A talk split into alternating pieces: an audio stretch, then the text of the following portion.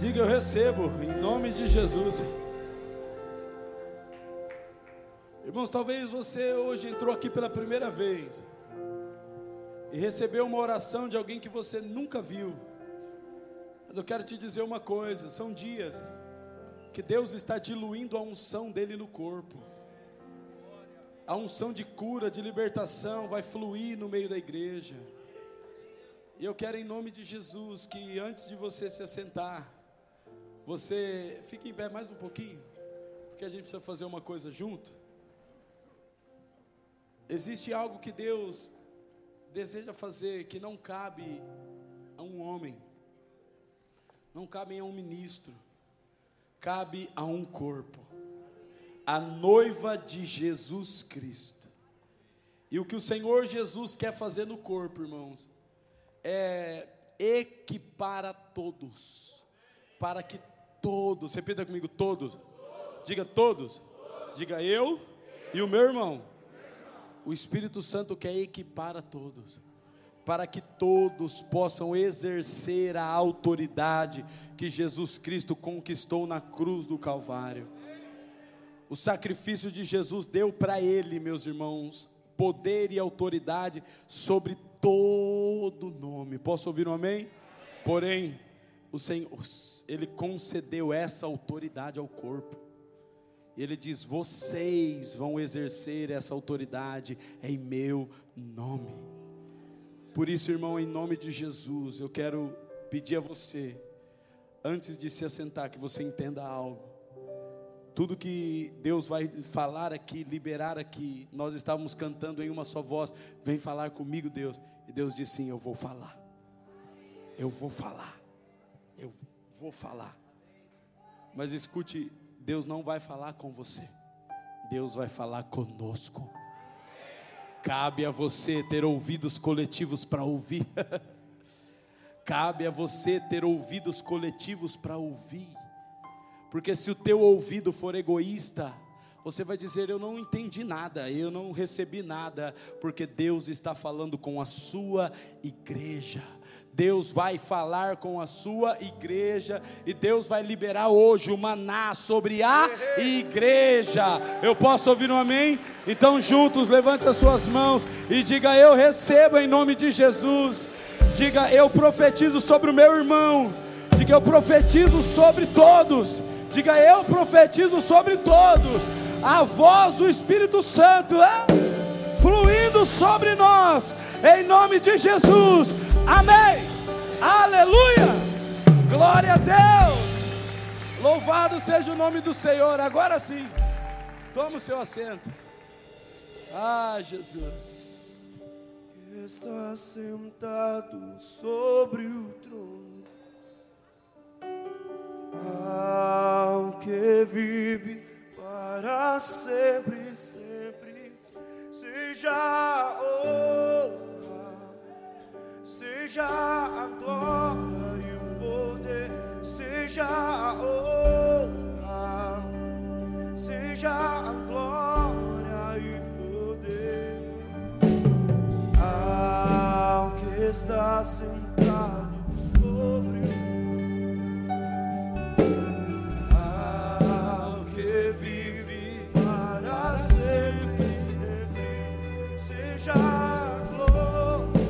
Sinto um ambiente de um pai que vai direcionar os seus filhos. Eu sei que a igreja do Senhor Jesus, irmãos, ela precisa ser bem interpretada nesses dias. Você não saiu da tua casa para vir à igreja para que você possa participar de um culto. Escute, você saiu da tua casa para vir à igreja para exercer a função de quem você é. Você está entendendo? Eu não saí da minha casa para ir participar de um culto. Não, você saiu da tua casa para vir exercer a tua função. A tua função de membro de um corpo e de filho de um pai. Se você não interpretar a igreja da maneira correta, você vai viver a sua vida todinha, irmãos, frequentando uma, uma instituição religiosa e vivendo como um religioso. Mas uma, se tem uma coisa que o, que o cristianismo não cabe, é dentro da religião. Por isso que todas as vezes que Jesus pregava na sinagoga, expulsavam eles. Irmãos, o nosso Senhor, o Senhor Jesus, a quem a gente celebra, não foi tolerado pela religião. Aonde ele chegava, os religiosos ficavam doidos com ele. Por quê? Porque se tem uma, um lugar que o cristianismo não cabe é dentro da religiosidade. E eu quero que você interprete a igreja da maneira correta hoje. Porque se você não entender o que a igreja do Senhor Jesus é, você vai passar 20, 30 anos da sua vida frequentando uma instituição religiosa e a tua vida não vai desfrutar da vida de Deus. Posso ouvir um amém? Você pode frequentar uma instituição e falar, mas por que, que essa vida que o pregador prega nunca flui dentro de mim? Porque você só está interpretando a igreja do, do, do jeito errado. Porque se você entender, irmãos, o que é isso aqui, e se você. É perigoso. E se você entender quem você é dentro disso aqui, a tua vida ela sai de um lugar de estagnação e ela começa a se tornar algo fluente, crescente, porque ouço o que eu vou dizer, irmãos, tudo que tem vida cresce.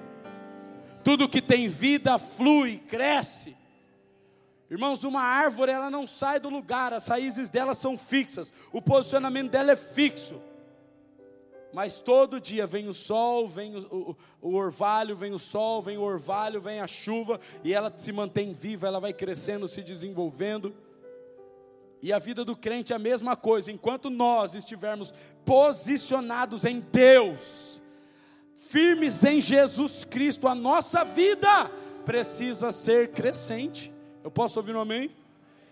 Se não, escute, se não existe fluência, na minha vida cristã e na tua vida cristã, é porque você está interpretando o cristianismo da maneira errada. Porque o cristianismo é o poder de Deus. Posso ouvir um amém? Eu queria que você colocasse a mão no teu coração nesse momento. Porque eu não vou pregar as paredes aqui, eu vou pregar os corações. E eu sei que o Espírito de Deus vai falar aos corações. E todo mundo vai sair daqui queimando. Mas eu preciso que você, em nome de Jesus, se, se concentre. E que você, por favor, não se movimente.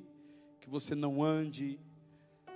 Que você coloque toda a sua atenção na palavra que Jesus Cristo vai liberar aqui nessa manhã, amém? Você que ora em línguas, pode orar em línguas baixinho. Você pode pedir ao Espírito Santo, falar: Senhor, eu preciso que o Senhor muda a minha vida hoje aqui. Eu preciso que essa palavra entre dentro do meu coração e transforme a minha vida porque o poder do Evangelho vem para isso é para transformar a nossa vida. Pai, no nome de Jesus, eu oro por cada mão colocada no peito, para que aí onde está a mão desse crente, Senhor, seja manifesto o poder do Teu Espírito Santo, e o Senhor nos faça hoje, hoje entender o nosso lugar, o nosso posicionamento hoje.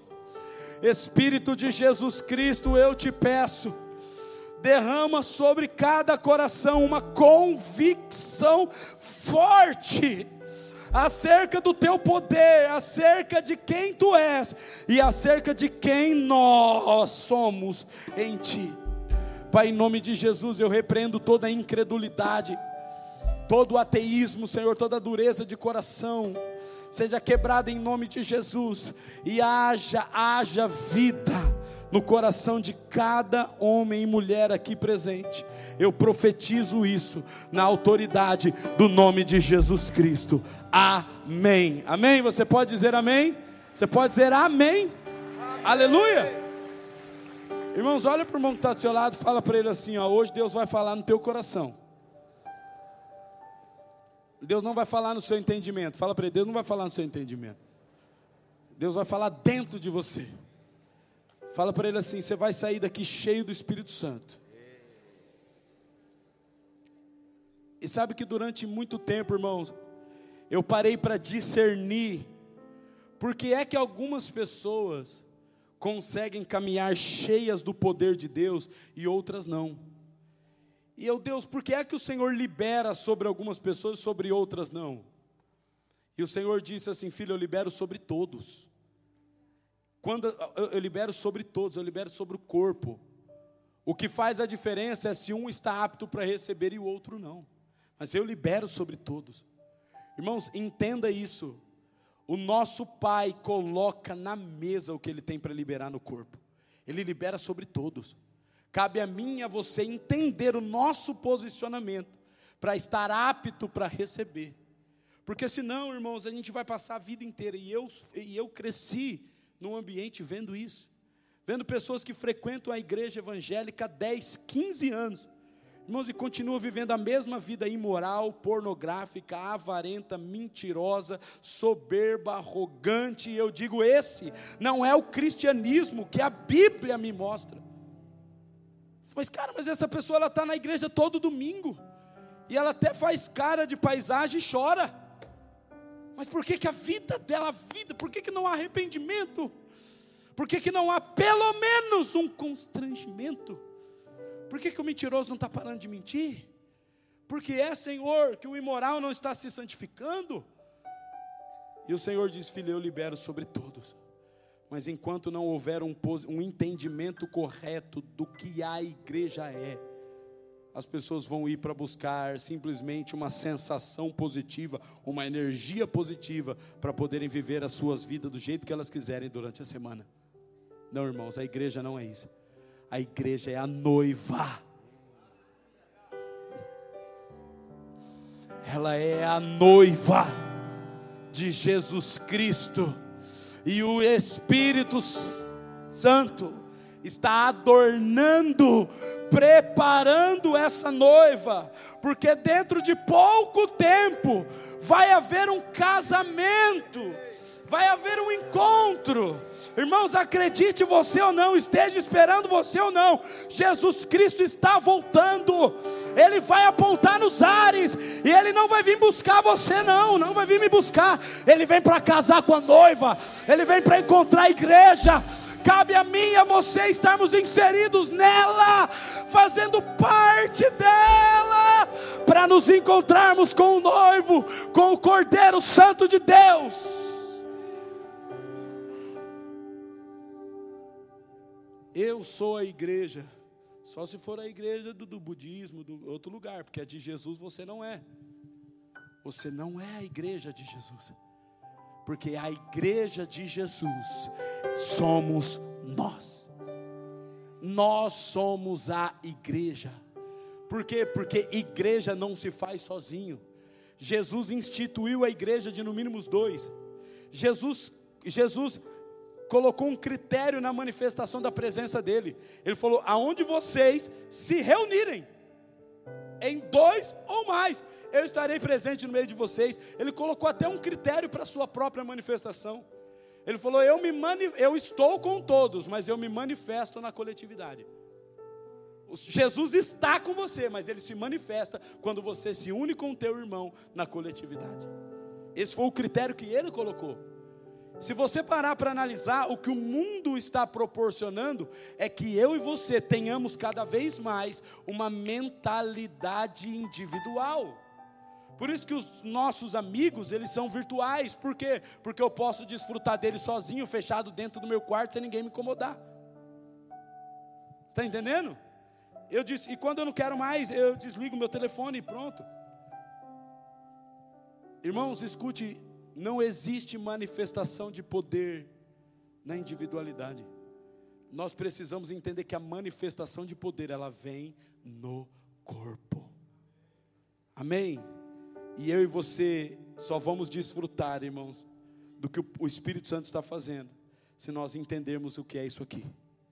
Se você entender que isso aqui é uma instituição religiosa, que você vem no domingo para cumprir a sua obrigação religiosa, eu temo que você fique como eu fiquei 17 anos da minha vida, frequentando uma igreja e não vem na hora de acabar o culto para ir embora comer um x-salada. A vida inteira. Mas, quando ele me tocou, quando Jesus me tocou,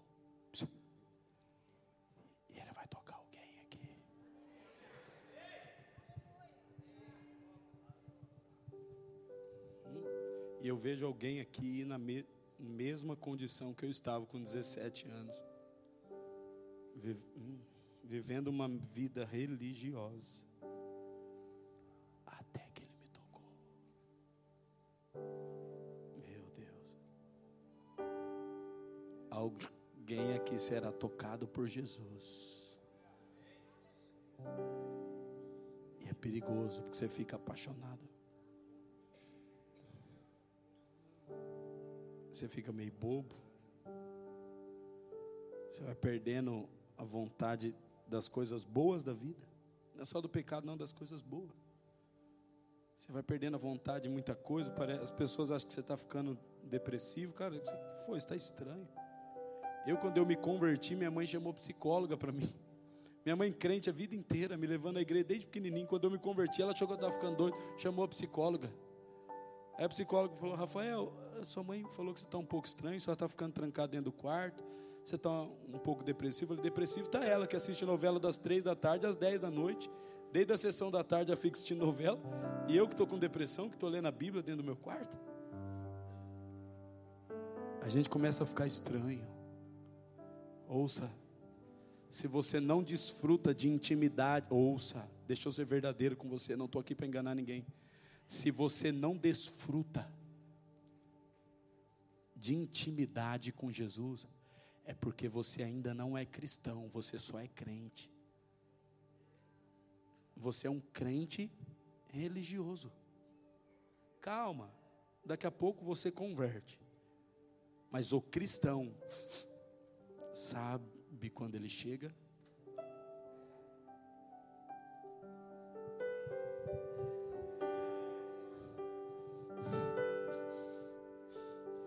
Até o couro da cabeça arrepia. o estômago tranca, o coração vai.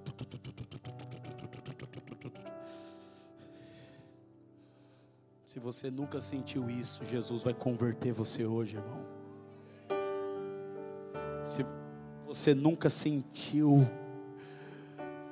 ânsia de vômito, irmãos, angústia, Jesus vai converter o teu coração.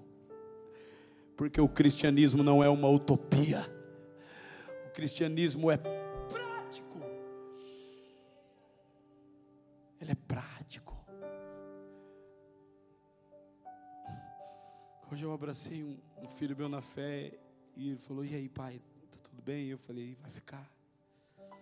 Há 14 anos eu prego o Evangelho. Jesus nunca me deixou subir sozinho. Jesus sempre sobe do meu lado. E eu sei, não porque eu acredito, mas é porque eu tenho convicção. E você? Você sabe quando ele chega no seu trabalho e senta do teu lado? Ou será que para você ele ainda está pregado naquela cruz? Que tem lá no seu escritório? a cruzinha. Não. Jesus quer acordar você assim, ó.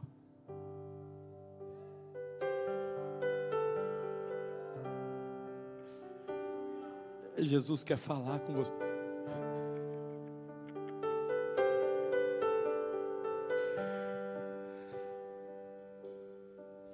Se não for para ser essa igreja, eu não quero ser.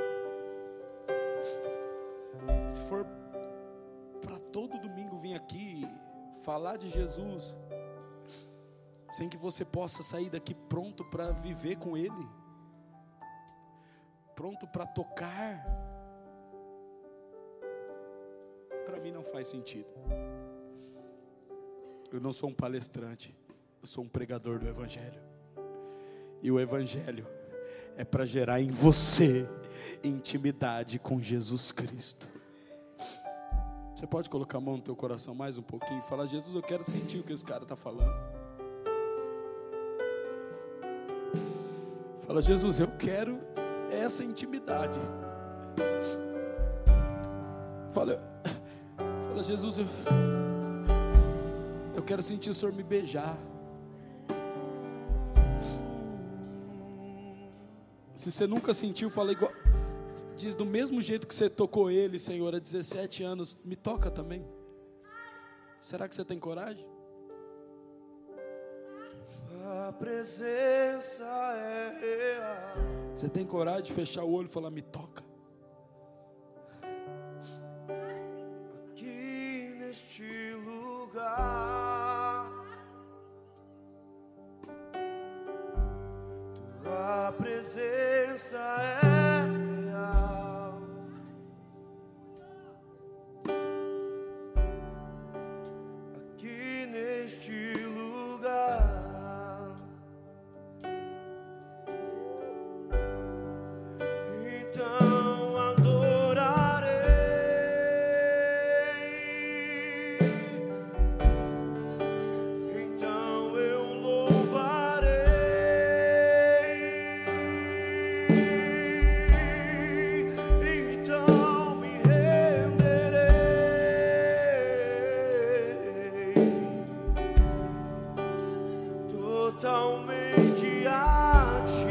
Deixa ele tocar você. Deixa ele tocar você. Deixa ele tocar você. Uns vão rir, outros chorar.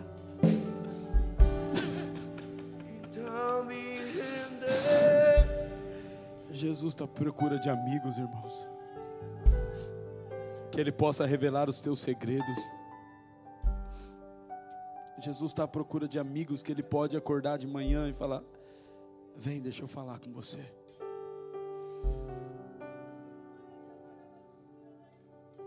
E hoje o Senhor vai definir os amigos aqui.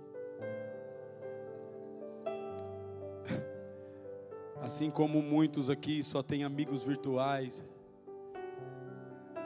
também muitos só falam com um Deus distante. Deus quer mudar o meio da sua comunicação com Ele. Você não vai falar mais com Deus distante, você vai falar com Deus que te toca, desde o alto da cabeça até a planta dos pés, Ele arrepia teu corpo inteirinho.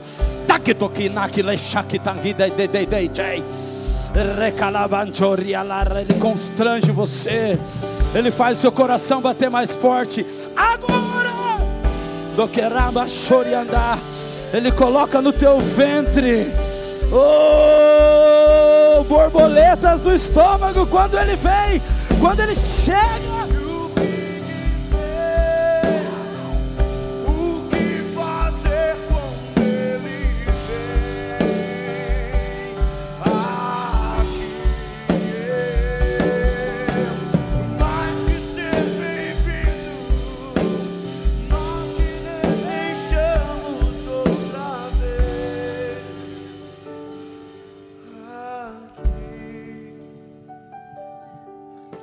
Se a gente desfrutasse disso, a gente precisava desfrutar de mais nada. Eu quero ouvir uma palavra de um grande pregador. E hoje nem pregar eu não quero.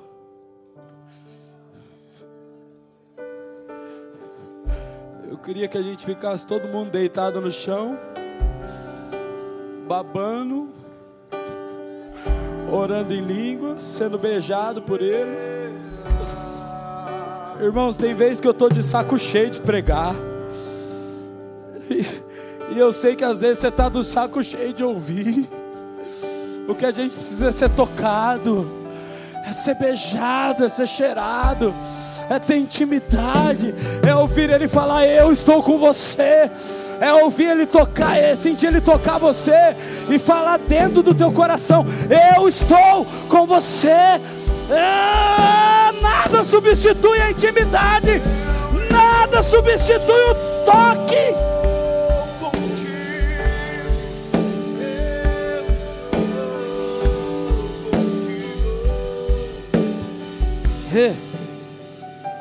nada substitui o toque.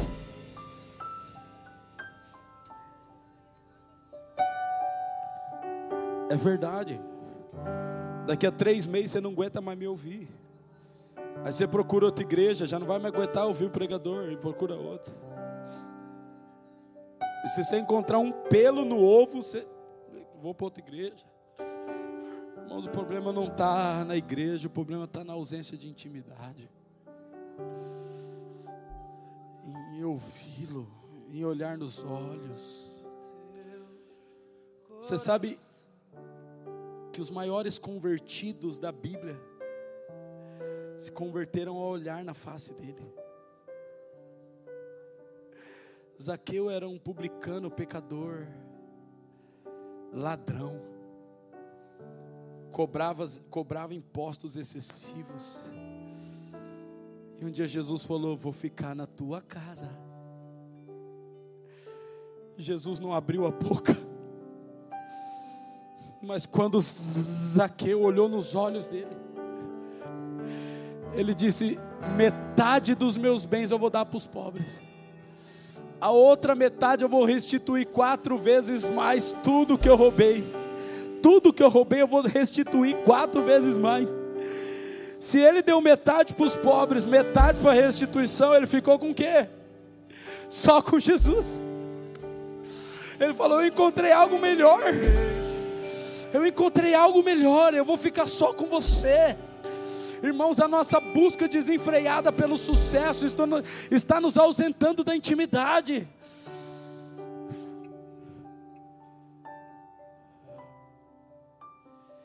Eu luto por uma igreja prática, fluente no poder do nome de Jesus. E nós vamos ver isso, amém, irmãos? Nós vamos ver crentes íntimos e apaixonados pelo Senhor, vivendo um cristianismo de verdade, vivendo a intimidade, ouvindo o Senhor, vendo o Senhor, em nome de Jesus. Eu declaro sobre todos: ouvidos para ouvir, olhos para ver, todos, todos, todos verão, todos ouvirão em nome de Jesus Cristo. A intimidade é para todos, a recâmara é para todos. Aleluia!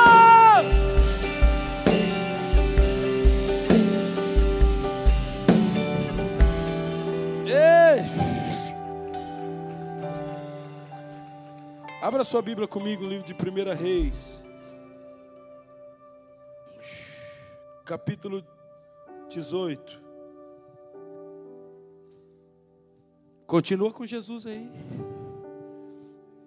Continua orando em línguas aí, bem baixinho. Deveria ser assim. A gente, nós deveríamos ouvir uma pregação orando em línguas. Porque se a palavra é espiritual, não ouça ela naturalmente. Ouça ela em teu espírito. Em nome de Jesus. 1 Reis, capítulo 18.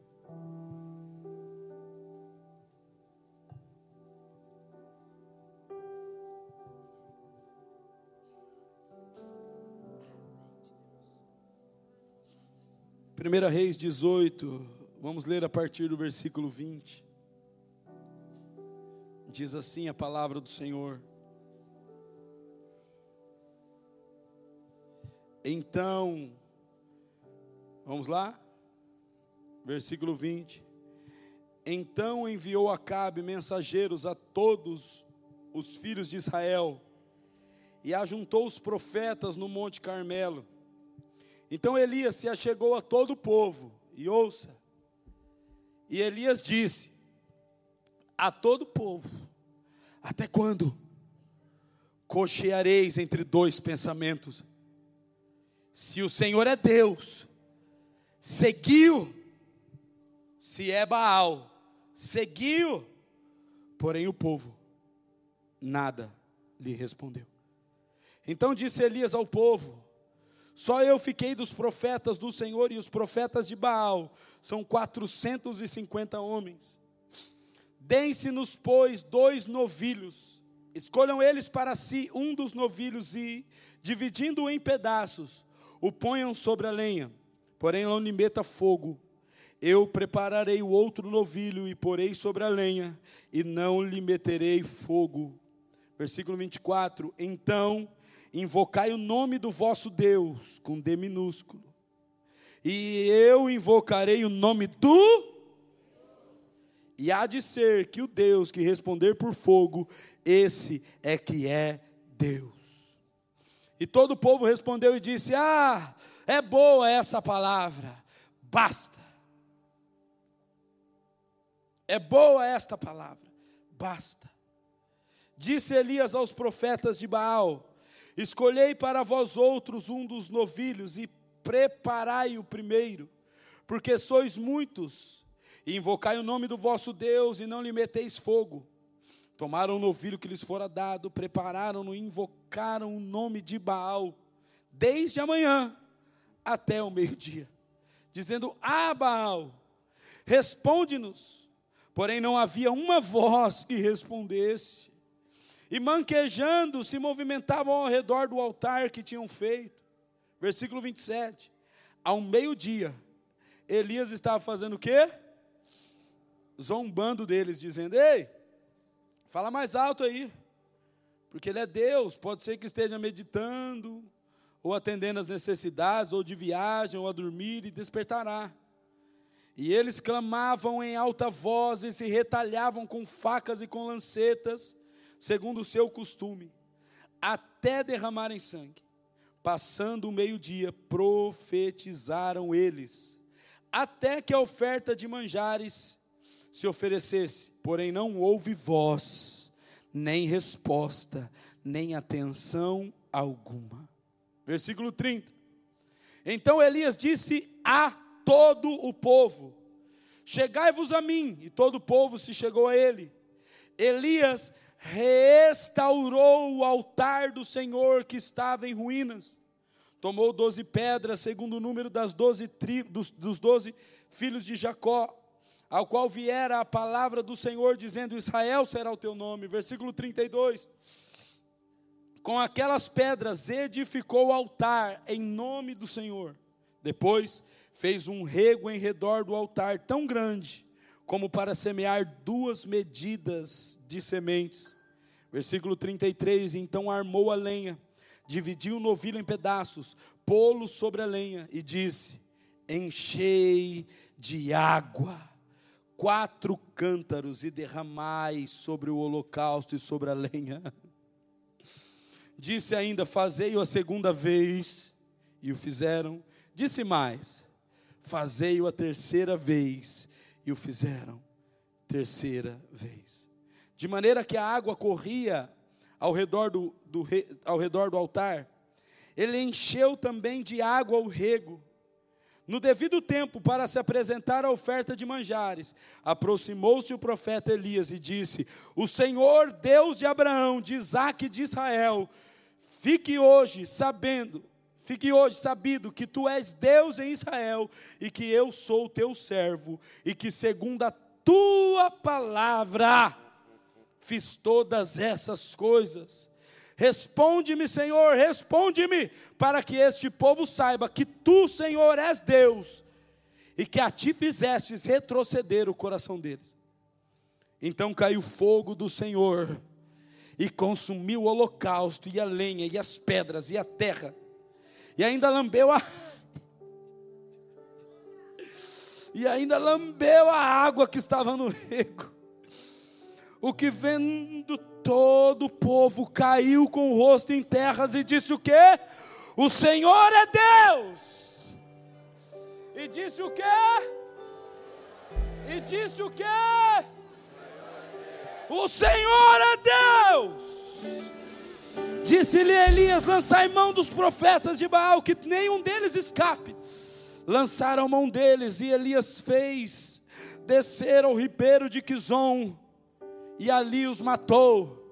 Igreja do Senhor Jesus, a nação portuguesa, a Europa e as nações da terra verão que o Senhor é Deus, porque sobre a tua vida, sobre a tua casa, sobre a igreja do Senhor, não faltará fogo do céu, não faltará manifestação do Senhor, em nome de Jesus.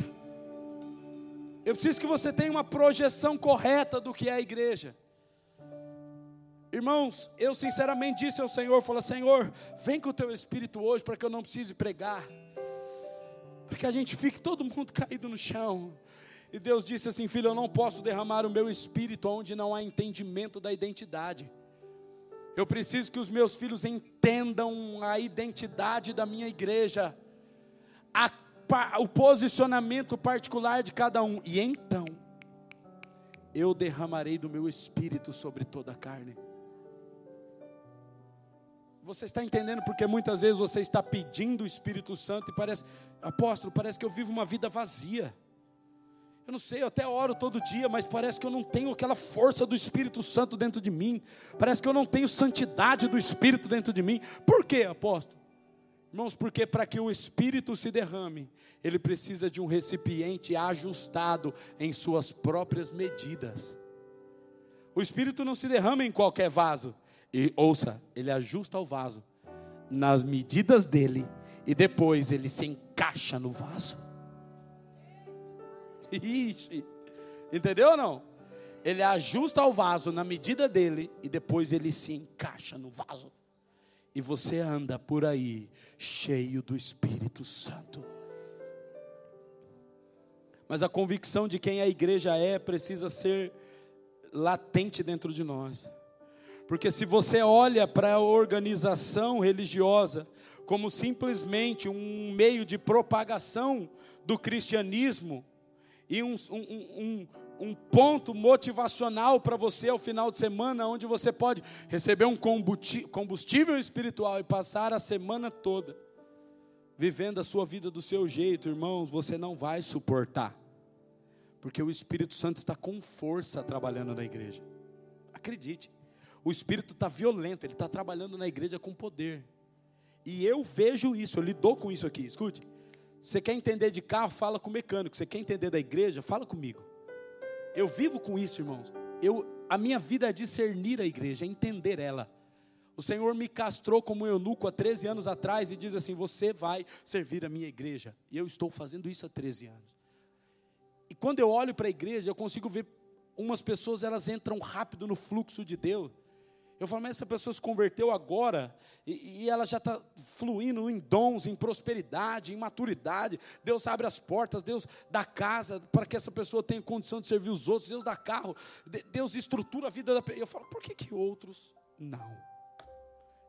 E ouça, irmãos, acredite, esses são dias que Deus não está mais operando no indivíduo, Deus está operando no corpo todo indivíduo, ouça, pega, todo indivíduo que se ajustar ao corpo vai receber tudo que Deus está fazendo. Acredite, Deus não vai se ausentar de sua obra para cuidar de você. Pastor Cauê disse algo muito poderoso no retiro de homens. Ele disse: Deus é pai, não é?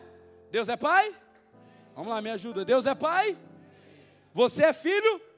Mas você não é filho único. Você não é filho único, irmão. Você tem que entender que Deus não trabalha na sua vida, Deus está trabalhando na vida de todos.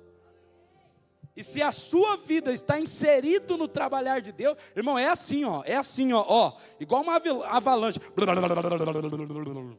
Na hora que você vê, sua vida é diferente, você está em outro patamar. Por quê? Não é porque você quis que Deus entrasse lá dentro do seu quartinho para te abençoar. Irmãos, Deus entra dentro do nosso quarto para nos tirar de lá e nos levar para o corpo.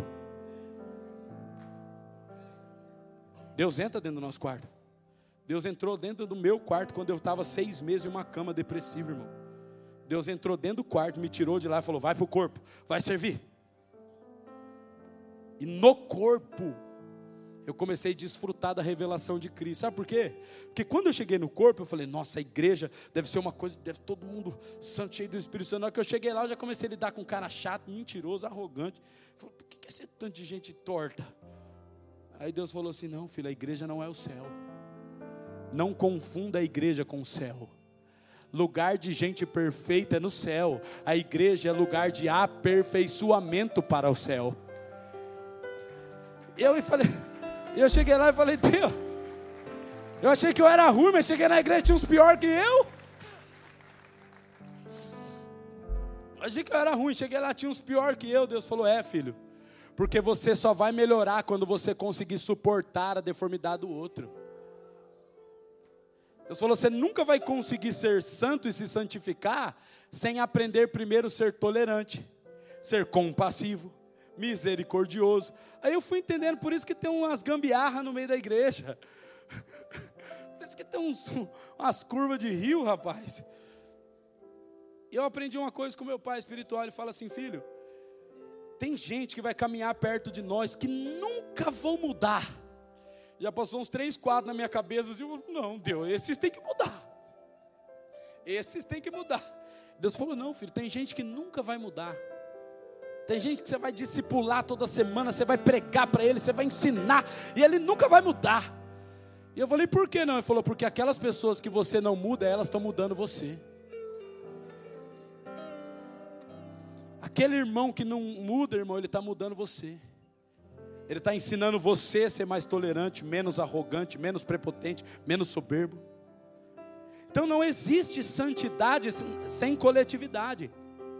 Irmão, você escute, você nunca vai desfrutar de umas vestes alvas brancas para usar dentro do teu quarto olhando no espelho. Não, não, não, não, não, não, não, irmãos. As vestes brancas ele dá para resplandecer no meio do corpo. Eu preciso que você entenda, porque todos os domingos eu subo aqui, eu vejo Deus dando banquete para todo mundo. E uns pegam, outros não. Eu vejo irmãos durante a semana eu vejo uns irmãos, a vida mudando, Deus abrindo porta, Deus posicionando, Deus dando visão, trazendo clareza, e outros no mesmo lugar, após, você ora por mim, estou na mesma luta. Eu falo, Deus, o que está acontecendo? E Deus diz, filho, eu estou dando para o corpo. Quem está entendendo a coletividade está recebendo. Quem está tentando viver o coletivo sozinho vai ficar perecendo. Então, irmão, talvez você nunca ouviu o Evangelho, tá, entrou aqui hoje pela primeira vez. Eu quero dizer para você: o Evangelho não é para você, o Evangelho é para nós. O cristianismo não é teu, o cristianismo é nosso. A igreja do Senhor Jesus não é você, a igreja do Senhor Jesus somos, somos, fala mais alto, somos, Ei! mais um, só para o diabo chupar manga, que é o lugar dele, o, a igreja do Senhor Jesus somos, ai, ai, ai.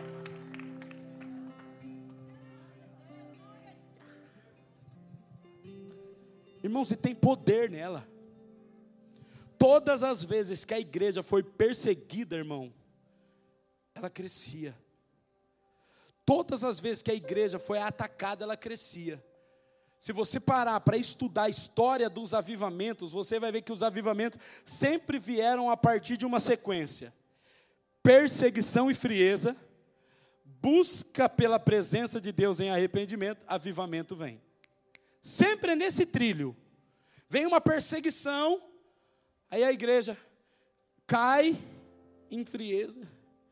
Aí os remanescentes começam a orar, clamar, se arrepender. Deus tem misericórdia de nós. Aí o avivamento vem. E eu estou percebendo que nós estamos vivendo esses dias. A Europa está saindo de um tempo de frieza, irmãos. A Europa está saindo de um tempo onde os crentes foram governados por mamon e as pessoas vinham para essa terra para ganhar dinheiro. Agora escute o que eu estou falando para você: as pessoas virão para Portugal para terem a revelação de Jesus Cristo, as pessoas virão para a Europa porque estão sentindo cheiro de óleo, estão vendo de longe a fumaça do altar. Mamon não será mais o atrativo dessa terra, Jesus Cristo será a atração principal da Europa. É verdade, isso já é um fato. Senão não teria vindo para cá, tinha ficado lá em Marília, irmão. Mas eu vi primeiro, falei, tem fogo na Europa.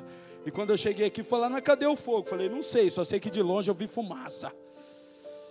Irmãos, e acredite em nome de Jesus, nós estamos vivendo um tempo propício, propício para um grande derramamento do Espírito Santo. Alguém acredita nisso, irmãos? Tá breve. Breve, vai ser uma loucura. Vai ser uma loucura. Esse culto vai começar e não vai parar mais. Vai sair uns, entra outros, sair um, entra outros. Vai ser uma loucura. Eu falei, Deus, pode vir. Eu prego 12 horas por dia. 12 eu durmo, 12 eu prego. 12 eu durmo, 12 eu prego. Pode vir. E Deus fala, eu estou fazendo isso. Mas por que é que sempre, depois de um tempo de perseguição, a igreja entra num nível de oração? Por quê? Porque quando a igreja entra no nível de busca, de arrependimento, o Espírito vem, modela o vaso na medida dele e depois ele vem e se encaixa no vaso. Por isso que não existe avivamento sem um mover forte de oração. Escute, eu não estou falando da igreja agora, eu estou falando de você. Não existe avivamento sem um mover forte de oração. Agora você vai ser profeta. que o seu irmão fala assim: Você já pegou, né? Eu preciso que ele fale mais alguma coisa. Já pegou, né? Avivamento, fogo, precisa de uma grande parcela de oração antes. Por quê? Porque enquanto você está orando, buscando, clamando, o Espírito Santo vai ajustando o vaso na medida dele para depois se encaixar. Isso é forte. E a igreja do Senhor, agora é a hora de você se dispersar. Porque sempre que vem uma palavra definitiva, vem uma guerra na emoção. Não é demônio, não, porque os demônios já estão repreendidos. É a alma que detesta ouvir a palavra de Deus. Nossa carne não suporta a pregação do Evangelho. Por isso que a gente precisa elevar a nossa carne no nível do Espírito. Por que, que todo culto começa com adoração e oração? Porque a gente eleva a carne no nível do Espírito, para que a palavra possa ser liberada que a nossa carne detesta ela. Então escute, Deus entregou para a igreja a autoridade sobre todas as coisas. Irmãos, o que o mundo precisa, por favor, crente, por favor, crente. Ei, por favor, crente. O que as nações precisam não é de um governante bom, não é de um partido de direita, de esquerda, de cima, de baixo, preto ou branco. O que as nações precisam é de uma revelação de um trono celestial. O que as nações precisam é da revelação de Jesus, porque todo poder foi lhe dado. Todo poder foi dado para quem? Fala o nome dele. Todo poder foi dado para quem? O que Portugal precisa é de uma revelação de Jesus Cristo. Porque quando os pobres, os ricos, os pretos, os brancos, os amarelos, os fracos, os fortes olharem e verem a glória de Jesus Cristo e disserem verdadeiramente: só o Senhor é Deus, verdadeiramente, só o Senhor é Deus, todo joelho se dobrará e toda língua confessará.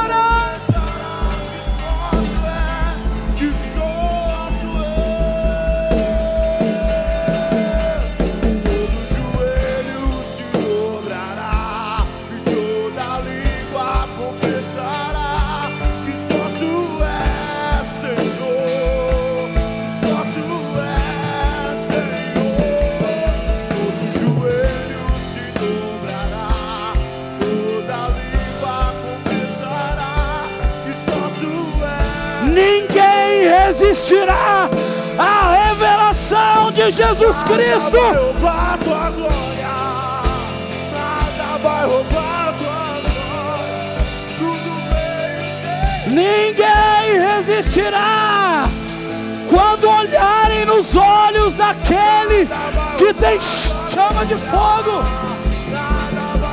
Ninguém vai resistir, nem você, incrédulo nem o ateu, nem o religioso, ninguém resistirá.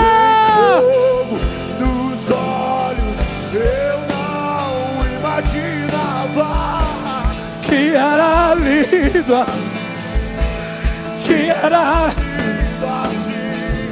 Eu vou esperado, eu abro a minha, pode morar, pode morar.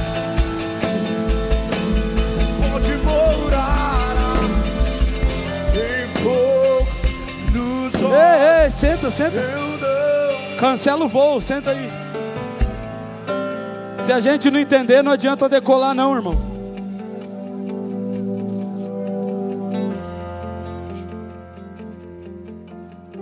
Se a gente não entender, não adianta decolar. Mas ninguém resistirá à revelação do Cordeiro, irmãos. Ninguém. O soldado opressor com a lança na mão rasgou o lado de Jesus Cristo, irmãos. Mas ouça, quando o soldado viu que do corpo saiu sangue e água, ele jogou a lança no chão e falou: verdadeiramente esse era o Filho de Deus.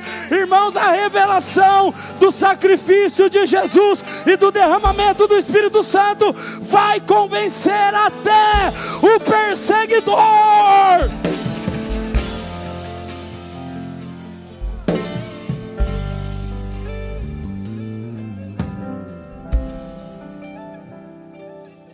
Você não vai resistir viver a sua vida religiosa.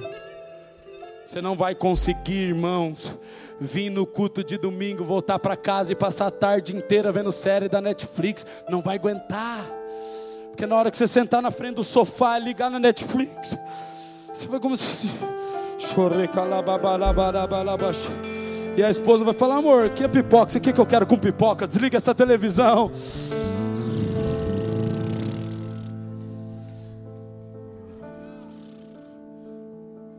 Pipoquinha.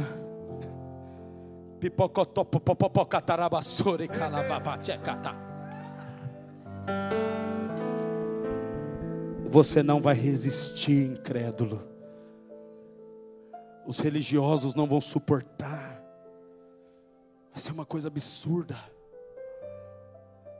A revelação de Jesus, ela transforma o cenário de um país. Escute o texto que nós lemos, é claro. Só Elias apareceu, só o mover profético apareceu. 450 profetas de Baal, alguém sabe o que significa Baal? Baal significa Senhor da terra. A palavra Baal significa Senhor, proprietário, dono da terra. Baal, irmãos, é o Deus que está sendo celebrado por muito crente nesses dias, que vivem o cristianismo só de acordo com aquilo que podem receber da terra. Vão para a igreja no domingo, mas estão preocupados com a bênção da terra que vão receber na segunda. Irmãos, para um profeta do Senhor, tinha 450 profetas para Baal. Escute, Elias chega e fala assim: chama o povo de Deus. Quem é que é o povo de Deus? Levante sua mão.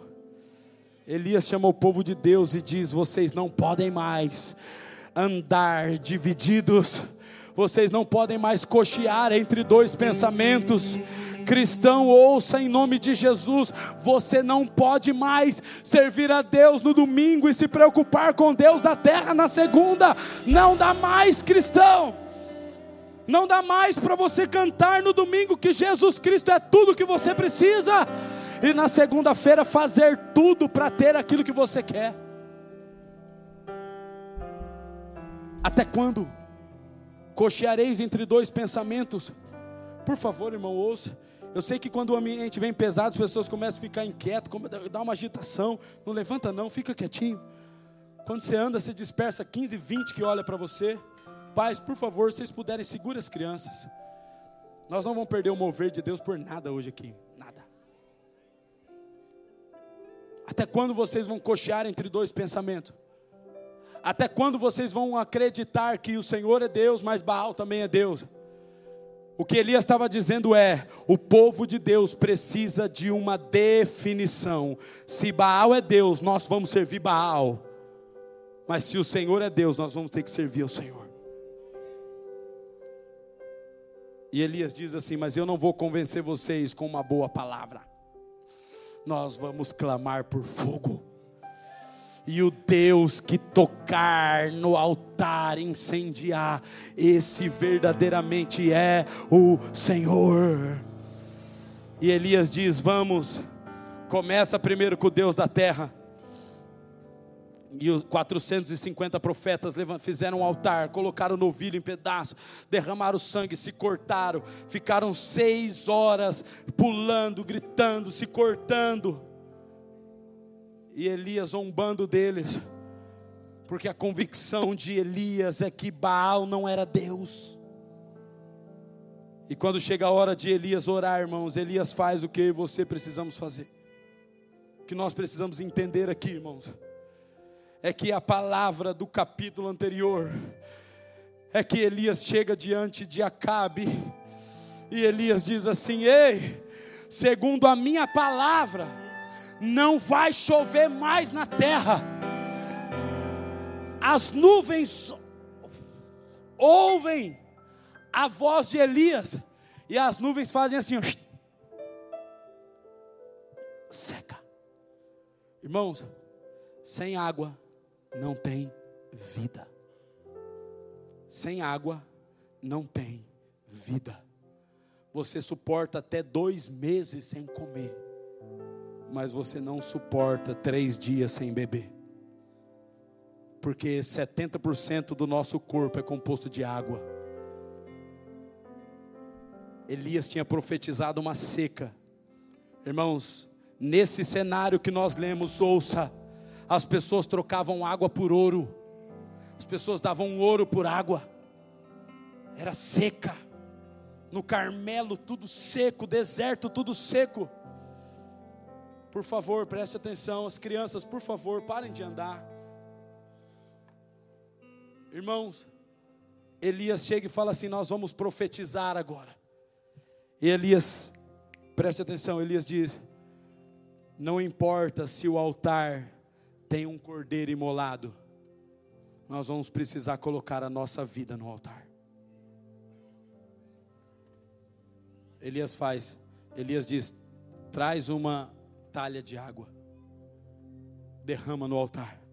Todo mundo fala que absurdo. Traz outra, que absurdo. Pela terceira vez, traz mais água, que absurdo. Elias abre um rego em volta do altar de 30 centímetros, enche o rego de água e ora. E a oração de Elias é diferente da que eu e você fomos acostumados a fazer. Mas hoje o Espírito Santo vai mudar a frase da tua boca, irmão. Escute, o Senhor vai mudar a sua condição de orar, porque a partir de hoje você vai viver uma vida incendiada, tomada no fogo do Espírito Santo. Mas Elias orou, Senhor, para que esse povo saiba que tu és o Senhor. Não é Deus, eu preciso de um emprego melhor, eu preciso de um ministério, muda minha vida, eu preciso ser curado. A oração é Deus, pode fazer em mim para que o meu vizinho saiba que tu és o Senhor, pode fazer em mim para que a minha família saiba que tu és o Senhor. Deus pode colocar em mim para que os meus filhos saibam que tu és o Senhor. Pais, mães, comecem a orar assim. Os nossos filhos precisam ver fogo nos pais.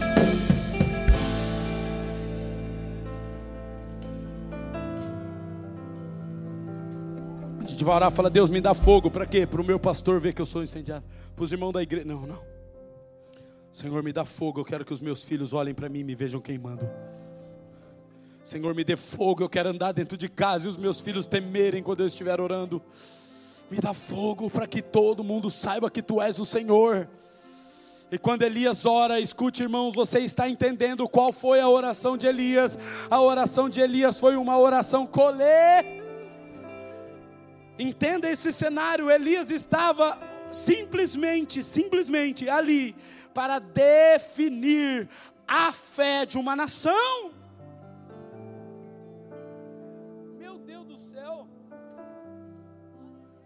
Era para definir a fé de um país.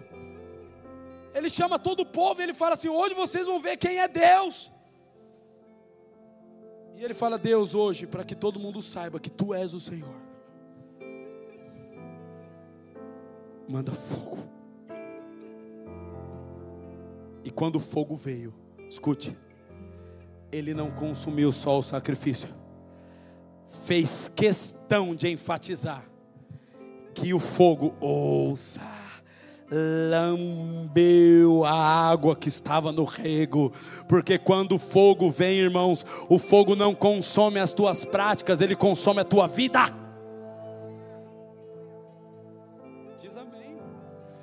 O fogo não vem para consumir a tua prática religiosa. O fogo não vem sobre o teu sacrifício religioso. O fogo vem para lamber você. Ele vem para lamber a sua vida. Irmãos, escute. Quando o fogo de Deus vem, ele lambe você, a sua vida.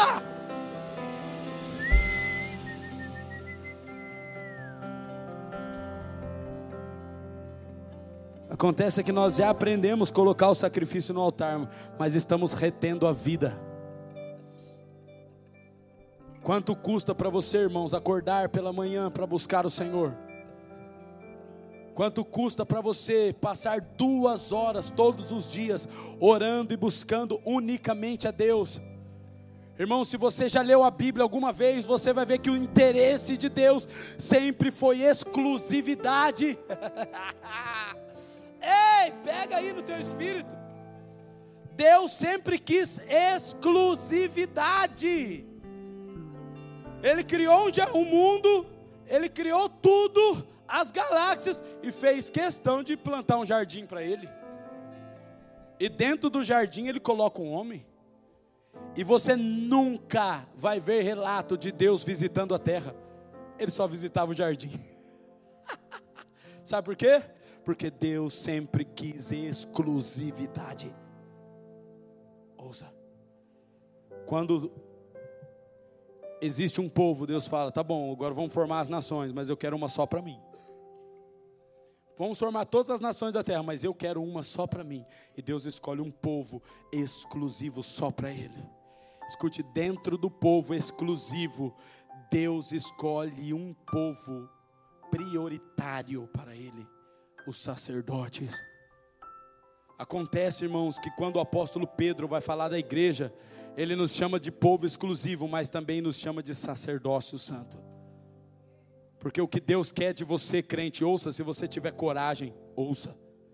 O que Deus quer de mim e de você é exclusividade. Escute, crente. Deus não vai mais tolerar você cantar para Ele no domingo e viver para Baal na segunda. Deus não vai mais tolerar. Irmãos, eu não estou aqui para convencer você a congregar na nossa igreja, eu estou aqui para convencer você a entrar na eternidade. Irmãos, e aqui na nossa igreja você pode congregar sendo do jeito que você for, você pode ser o que ser torto, amarelo, de ponta cabeça, você pode ser bem-vindo, mas na eternidade tem um padrão correto. Sabe por quê? Porque na eternidade existe um só Deus.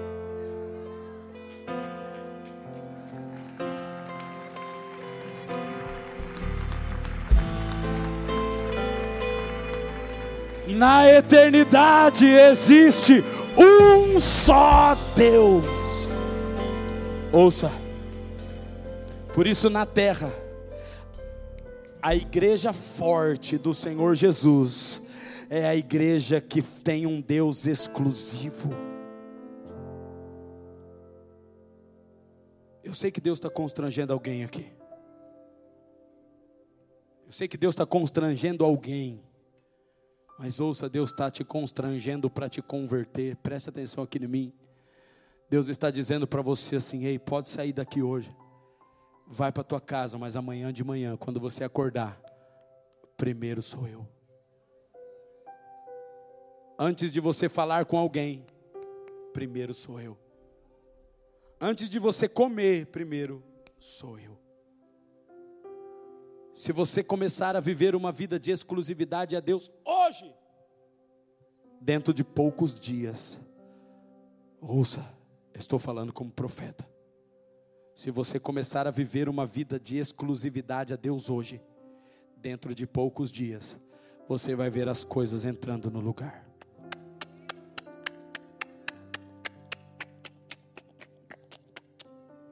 Sabe por que não estão? Porque Deus não divide a sua glória com ninguém. Não aposto, mas. Ixi, essa vai pegar alguém aqui. Não aposto, mas a minha vida está indo tudo bem. Eu tenho dinheiro, você tem dinheiro, mas a esposa está doente, os filhos estão perdidos. Mas não, olha a minha vida, é tão próspera, irmãos. Irmãos, tem gente que é tão miserável que a única coisa que tem é dinheiro. Tão miserável, tão pobre que a única coisa que tem é dinheiro. E esse demônio que permeava a Europa não vai permear a sua vida, irmãos. Não vai permear o teu coração, em nome de Jesus. Eu declaro sobre a tua vida agora o um entendimento correto. Prosperidade não é ter de tudo, prosperidade é não ter falta de nada. Eu declaro em nome de Jesus que o Deus provedor fará de você um homem e uma mulher próspero para a glória de Jesus Cristo.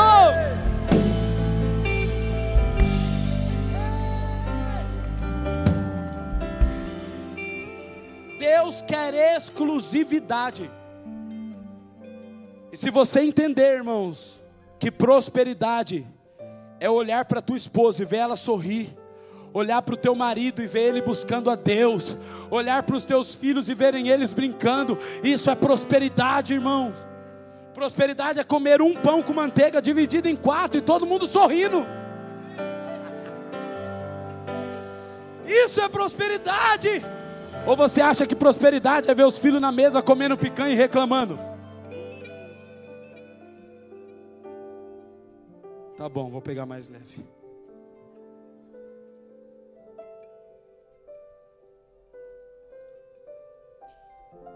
Não, não vou não, é verdade mesmo.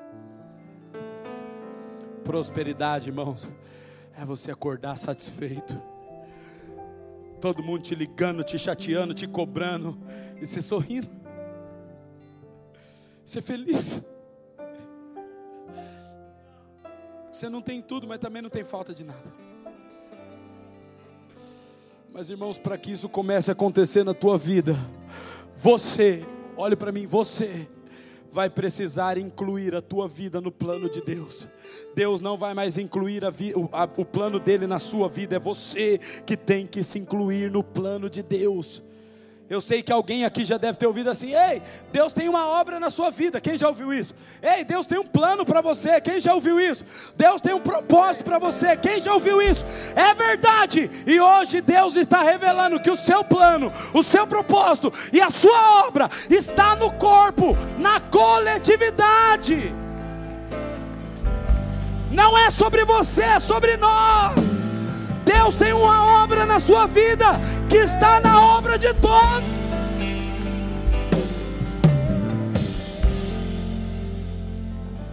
Rei da cocada preta.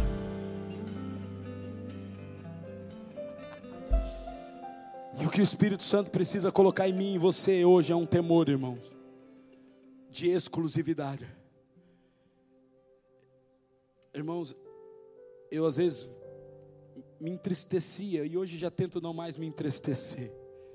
Com pessoas que a gente chama para orar, irmãos, vamos orar com a gente lá na igreja, seis horas da manhã, pastor, eu tenho dificuldade, não consigo.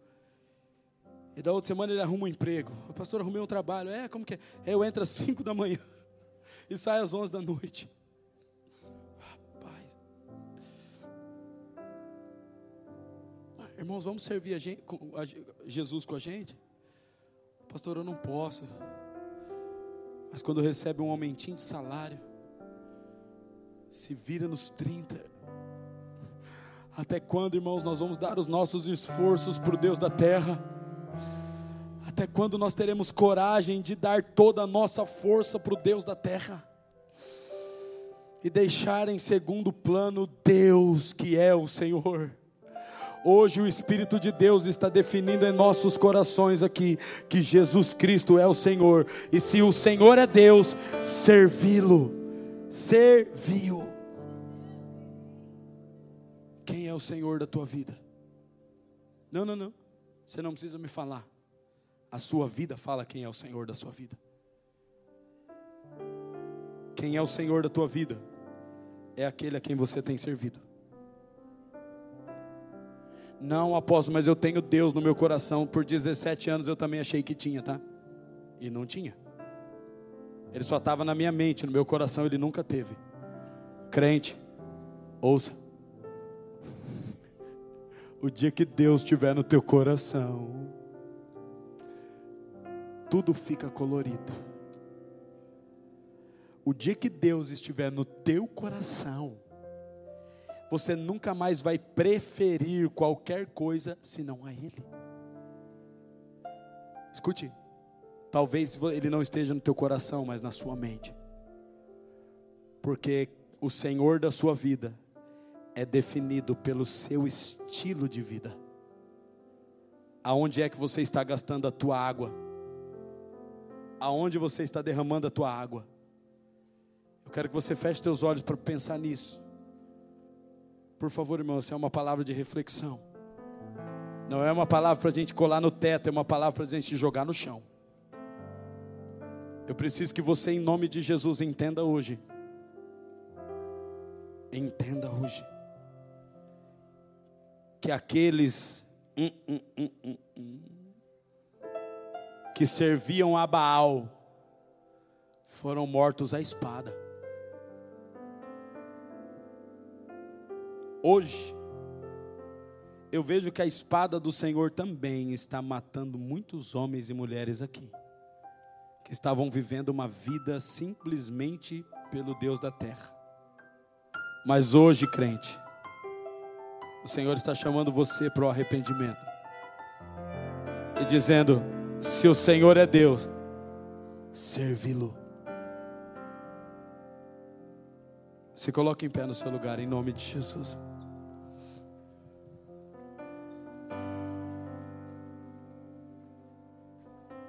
Será que você pode, nesse momento, colocar a mão no teu coração e fazer uma oração a Jesus? Será que você pode, nesse momento, irmãos, parar de cochear entre dois pensamentos? E hoje, agora,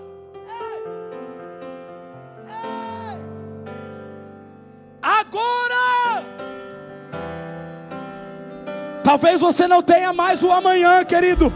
É agora.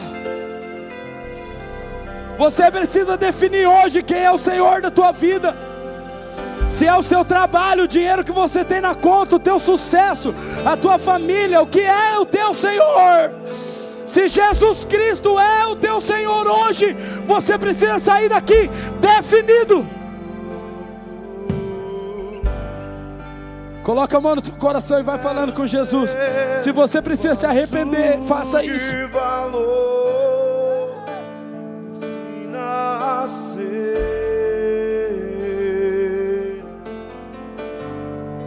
Um verdadeiro adorador. Você que hoje quer definir a sua vida como exclusiva a Deus e não servir mais a dois senhores. Você pode sair do seu lugar e vir aqui à frente, no altar, e derramar a tua água, colocar a sua vida no altar, falar a partir de hoje: eu só vou servir a Jesus Cristo como Senhor. Eu não terei outro Deus, eu não terei outro Senhor, eu não terei outra paixão, eu não terei outro. Irmãos, não resista, sai do seu lugar, vem aqui na frente, coloca no altar a tua vida e diz: a partir de hoje eu serei exclusivo. Chorei calabas, vamos adorar ao Senhor. Pai, preciso de ti, do teu amor,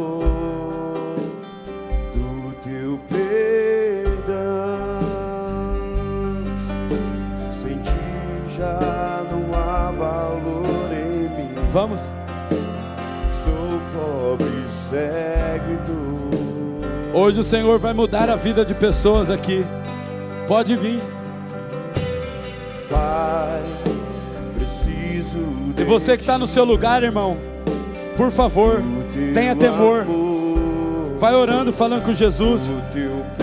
Não é para você assistir nada, é para você falar com Ele. Quebranta o seu coração, Já não há quebranta. Sou pobre, cego e nu. Ajuste a sua vida com o Senhor agora. As pastoras, os pastores. Sim, Jesus. Eu quero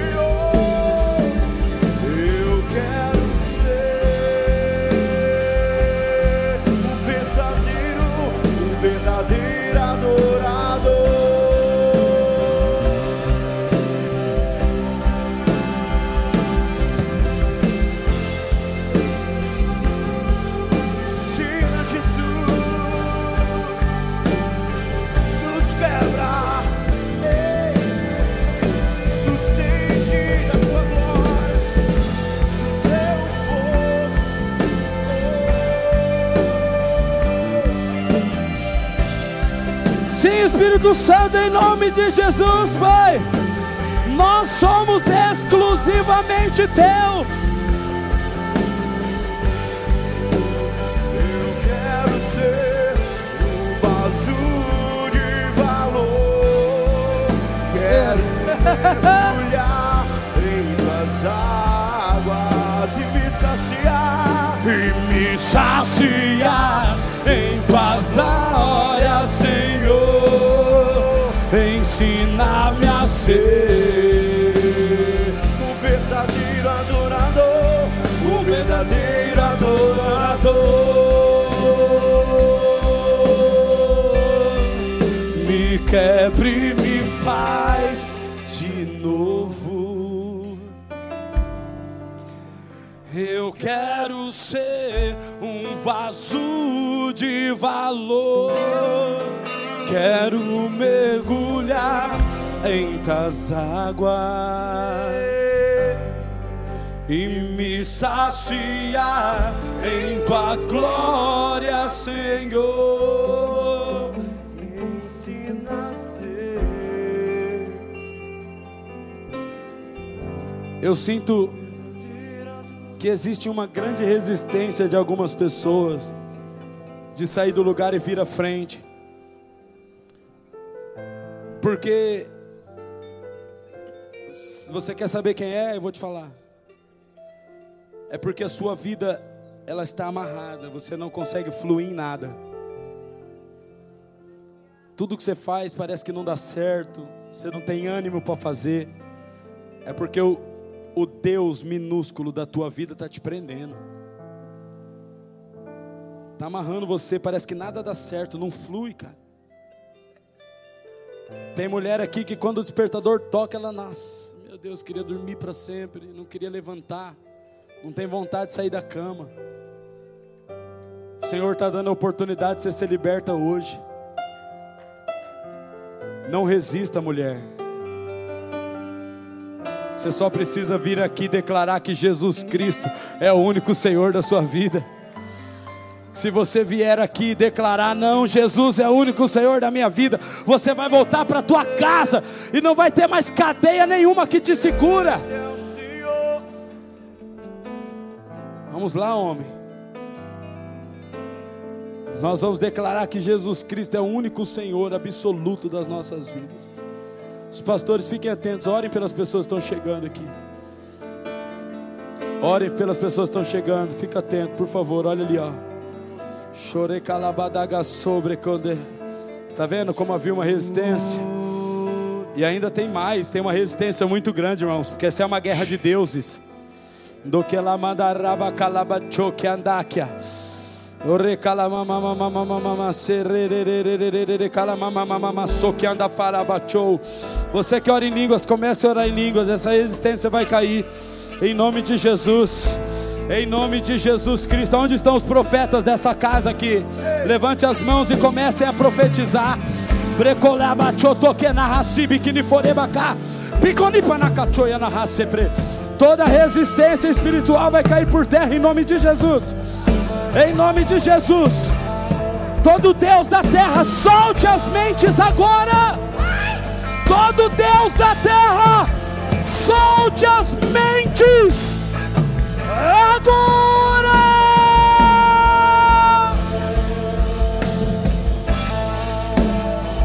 Em nome de Jesus, o único verdadeiro e soberano Deus.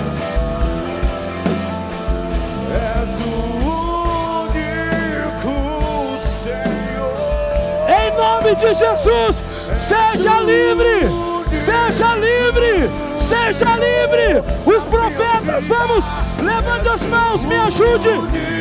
Seja livre, em nome de Jesus. Pau, pau, caia por terra agora.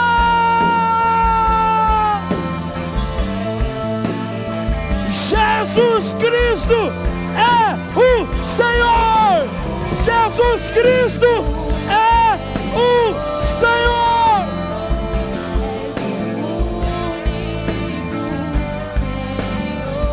Agora eu declaro uma unção de libertação. Libertação. Todos os demônios alojados caiam por terra agora em nome de Jesus. Todos os demônios manipuladores caiam por terra agora em nome de Jesus. Espírito difícil, caia por terra agora.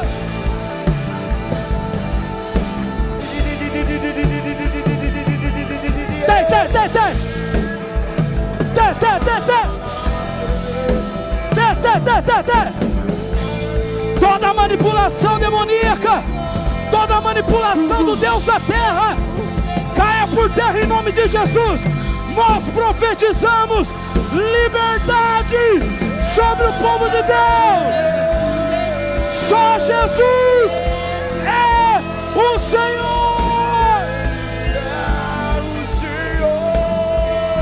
Só Jesus Cristo de Nazaré é o Senhor.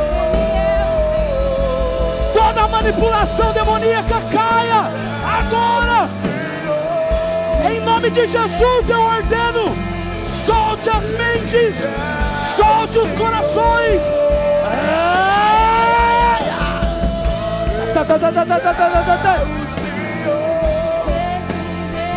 Chorecaraba sobre coma na raça. Recalabalaba show, prepreprecata pra caraba show. Recalaba sobre colebarabara. O Senhor. Vamos lá, declare isso. Só Jesus é. Vamos. Com todo o fôlego do teu peito, declare. Jesus é o Senhor. Vamos. Só Jesus é. É o Senhor. A igreja precisa declarar isso. Só Jesus é.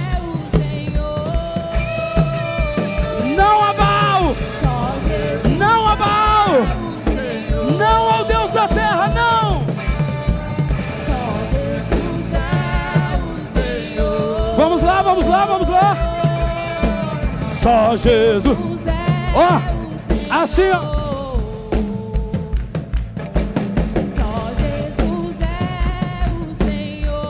Isso é profético, irmão. Eu preciso que você abra a tua boca e declare.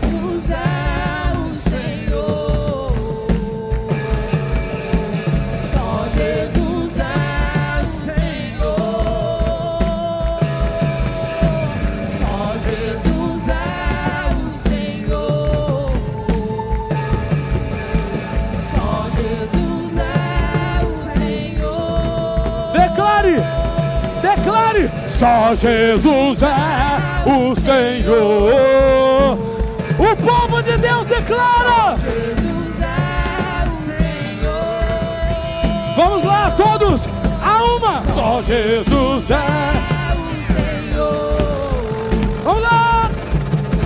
Só Jesus é. Senhor. Portugal. Ouça. Vamos. Só Jesus.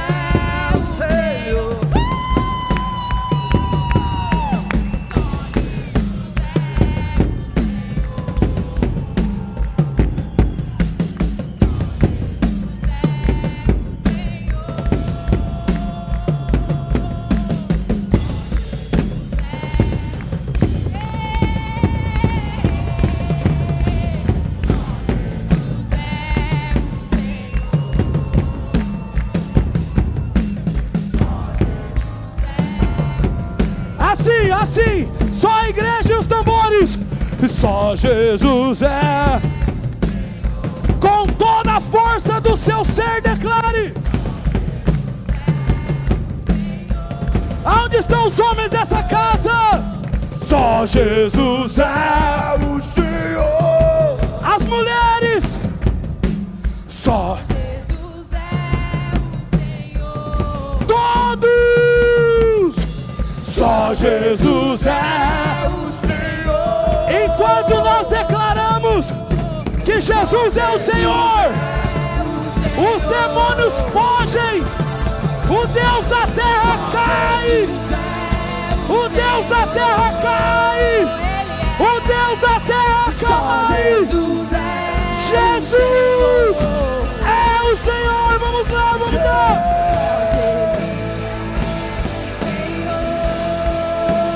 Vamos! Só Jesus é. Jesus é o Senhor, declare. Só Jesus é. o Senhor. Não há outro. Não há outro. Jesus é o Senhor. Mais forte. Vamos profetizar.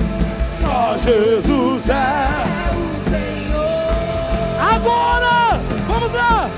Só Jesus é Contra a idolatria. Religiosidade. Contra o império da religião. Contra o império da idolatria. Vamos. Não, não pare. Continue guerreiro. Por favor, mais forte. Vamos. Só Jesus é o Senhor. Só a igreja. Com toda a sua força. Meu Deus, eu vejo uma guerra aqui, irmãos. Algumas pessoas ficam travadas, não conseguem declarar, porque existe uma opressão. Vença, todos declarando, todos declarando. Só Jesus é. Por favor, não pare, não pare. Enquanto você declara que Jesus é o Senhor, os outros deuses vão caindo por terra. As influências das trevas vão caindo. Continue, continue.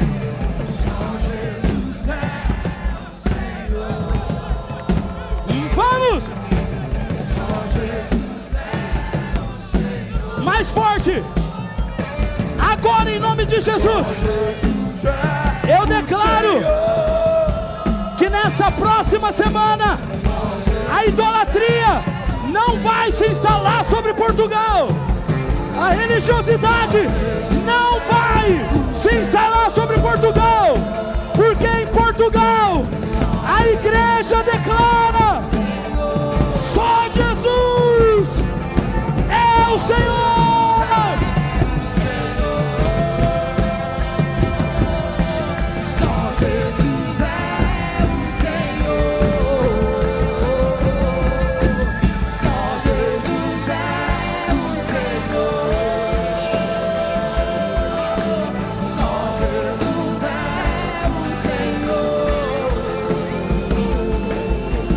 Só Jesus é o Senhor. Só Jesus é o Senhor. Só Jesus, só Jesus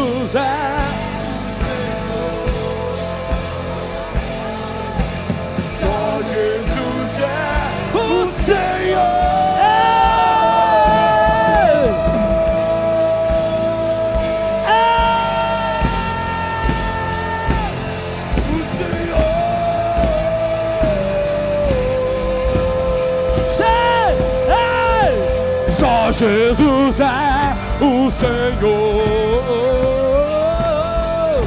E Só Jesus é o Senhor.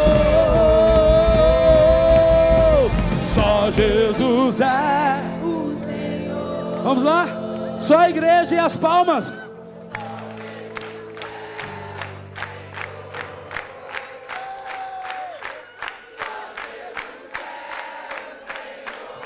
Se você soubesse o que está acontecendo aqui, irmão.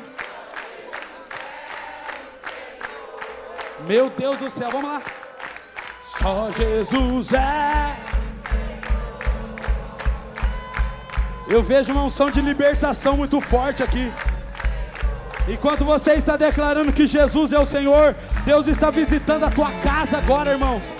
E os demônios que estavam amarrando a tua família vão sair correndo, porque todo lugar que Jesus Cristo é evidenciado, as obras das trevas são despedaçadas. Vamos lá, só Jesus Cristo. Jesus é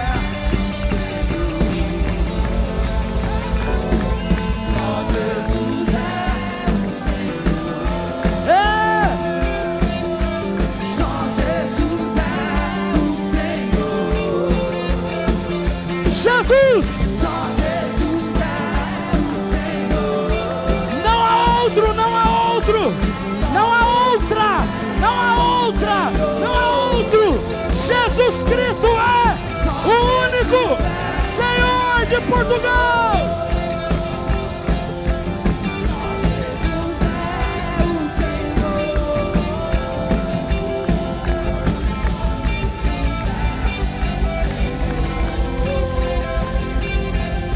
Ouça! Respira fundo assim, ó. Respira mais uma vez. Eu vou perguntar profeticamente: quem é o único Senhor? E você vai falar com toda a sua força o nome dele. Com toda a sua força. Porque o império das trevas caiu. E agora nós vamos sapatear em cima dele. Posso ouvir um amém? Quem é o único Senhor? Quem é o Senhor de Portugal? Senhor da igreja? Quem é o Senhor da tua família?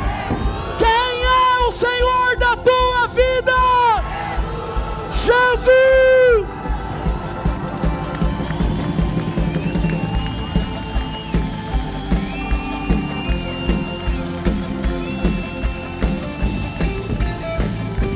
Não há outro, não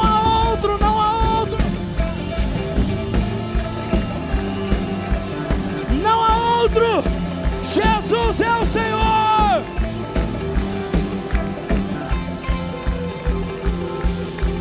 Só Jesus.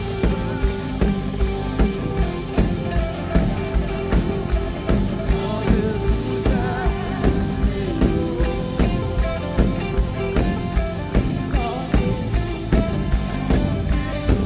Senhor. Ouça. É assim que a gente vence as nossas guerras, irmãos. Reconhecendo quem Ele é. Ouça. Livro de 1 João diz: Para isso se manifestou o Filho de Deus, para desfazer as obras do diabo. Irmão, semana que vem pode vir quem quiser aqui em Portugal. Pode vir o santo que for, pode vir quem for. Portugal já tem um Senhor declarado. Portugal já tem um Senhor evidenciado. A idolatria, a religiosidade não vai acessar essa nação, porque aqui tem um povo que está declarando: só Jesus é o Senhor. Posso ouvir um amém? Posso ouvir um aleluia? Dê uma salva de palmas ao Senhor, querido. Volte para o seu lugar em nome de Jesus.